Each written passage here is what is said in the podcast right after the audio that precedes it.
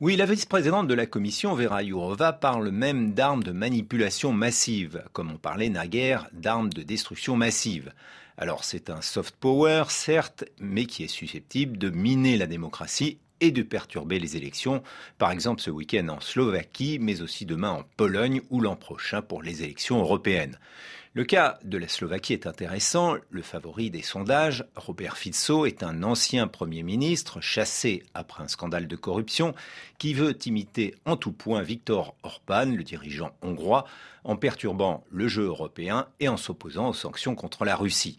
Pour cela, son parti Smer est une formation nationaliste au message pro-russe, hostile aux migrants et aux Ukrainiens. Là où l'influence de la Russie se pose, c'est qu'on a vu que l'essor de Robert Fico est accompagné de véritables campagnes de désinformation sur Facebook, par exemple. Résultat, à la question qui est responsable du déclenchement de la guerre en Ukraine, 40% des Slovaques pensent que c'est la Russie et 34% disent que c'est l'Occident, selon un sondage. C'est pourquoi Vera Jourova en appelle aux plateformes pour qu'elles fassent plus d'efforts alors qu'elles viennent de remettre leur rapport sur la désinformation. Rien que sur les quatre premiers mois, Google a expliqué qu'il avait bloqué 411 chaînes YouTube impliquées dans des opérations d'influence russe.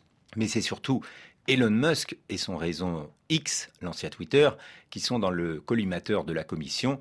Dernièrement, il a reconnu avoir licencié la moitié de ses modérateurs qui, selon lui, nuisaient à l'intégrité des élections.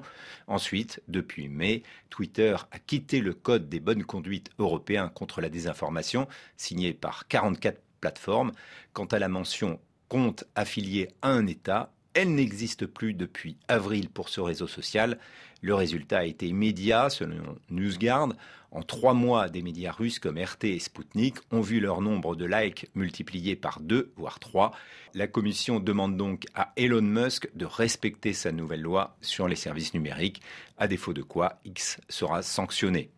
Le milliardaire pourra peut-être se consoler en se disant qu'en Europe, il n'y a pas que les infox russes sur les migrants qui perturbent les sociétés. Selon la chaîne CNews, l'animateur Pascal Pro a fait un lien entre la présence de migrants et les punaises de lit qui prolifèrent dans la capitale. L'ARCOM a été saisi. Ce n'est jamais anodin quand une population est associée à un parasite.